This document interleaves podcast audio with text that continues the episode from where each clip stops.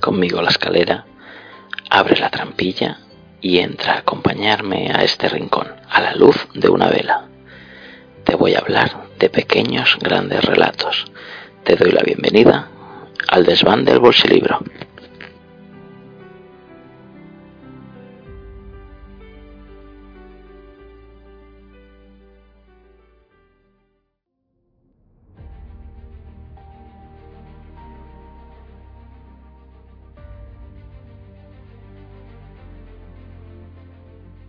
Cuando uno se marcha al fin del mundo, siempre es por razones poderosas. Era el caso de Terry Nelson. La pequeña ciudad de Blenheim, capital del distrito de Marlborough, en la isla sur de Nueva Zelanda, estaba, como todo el mundo que ha ido en algún tiempo a la escuela debería saber, más o menos en el fin del mundo, visto con la óptica de un londinense. Naturalmente, para un habitante de Blenheim, su ciudad es el ombligo del mundo y Londres algo así como otro planeta, diferencias de perspectiva. Terry Nelson estaba haciéndose risueños planes cuando abrió aquella puerta y avanzó al interior del living. Se hallaba en la penumbra, la puerta se abría para adentro. Giró a la izquierda, tanteando en busca del computador. Lo encontró, lo oprimió y la luz se hizo. Se hizo instantáneamente dentro de su cerebro en forma de un violento estallido de estrellas de todos los colores unido a un dolor salvaje, para de inmediato volverse de tinieblas. Has escuchado parte del primer capítulo de la novela Cuatro mujeres y un cadáver. Bienvenido y bienvenida a un nuevo programa del Desván del Bolsilibro. Este micropodcast, como sabes, desgranar las grandes historias de los llamados bolsilibros, novelas de aduro o novelas de kiosco. La novela sobre la que te hablaré hoy es Cuatro mujeres y un cadáver, de Cliff Bradley, cuyo auténtico nombre era Jesús Navarro Carrión Cervera, siendo el número 1157 de la serie Servicio Secreto y editado por Bruguera en octubre de 1972.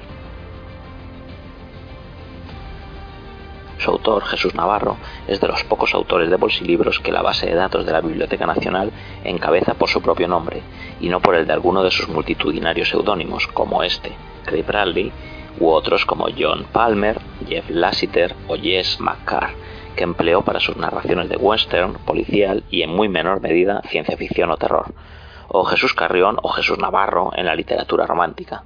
Su carrera estuvo comprendida entre 1946 y 1985. Su bolsilibro más antiguo es Camino Solitario, una novelita del oeste que publicó como Cliff Bradley en la colección Rodeo en su número 23. Jesús Navarro acumuló un amplio conjunto de obras literarias, a las que se puede sumar determinadas colaboraciones cinematográficas. Por un lado tenemos nada menos que un par de adaptaciones de su propia obra literaria, las películas La venganza de Clark Harrison de 1976, una coproducción entre España e Italia dirigida por José Luis Madrid y basada en el bolsilibro del oeste El que sabe matar, y otro film conocido como La Noche de la Furia, de 1974, dirigida por Carlos Auret, basado en el bolsilibro del mismo nombre. En ninguna de ellas, sin embargo, participó como guionista. El libro de hoy, Cuatro mujeres y un cadáver, podría dar también para una película, y además no demasiado cara. Eso sí, parte de un detalle de originalidad ambiental poco común en los bolsilibros. Se sitúa en Nueva Zelanda, Además, pese al miedo habitual que hay en este tipo de publicaciones a delatar su origen, en un momento determinado y al poco de empezar, el autor alude a diversas ciudades españolas, así como a su geografía. La trama arranca con un inglés de turismo por Nueva Zelanda, aunque nada más iniciarse la narración se le estropea un coche mientras deambula por esas campiñas y se acerca a una casita a pedir ayuda, pero se topará con el cadáver desnudo de un señor barbudo y además, sucesivamente, con cuatro señoras que describe como muy atractivas. Lo que sigue es un intento de escapar el protagonista de una intriga que se desarrolla en una mansión y sus alrededores, con perros asesinos, espías, un señor polígamo y una parte de la trama que parece inspirada nada menos que en El malvado Zarov, la estupenda película de 1932 mil veces plagiada y basada en el relato La más peligrosa de las cazas, de Richard Connell, aparecida originalmente en la revista Colliers en enero de 1924. Pero la novela también es algo más que eso, es una enérgica narración, vigorosa y plagada de humor, que podría ser una aventura de espionaje filmada por Hitchcock, con pocos personajes y mucha acción, que se lee de un suspiro y transmite con habilidad la diversión que busca.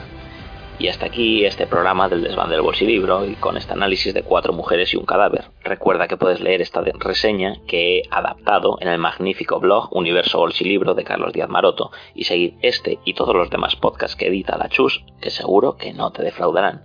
Nos vemos en este desván en el próximo programa. Adiós.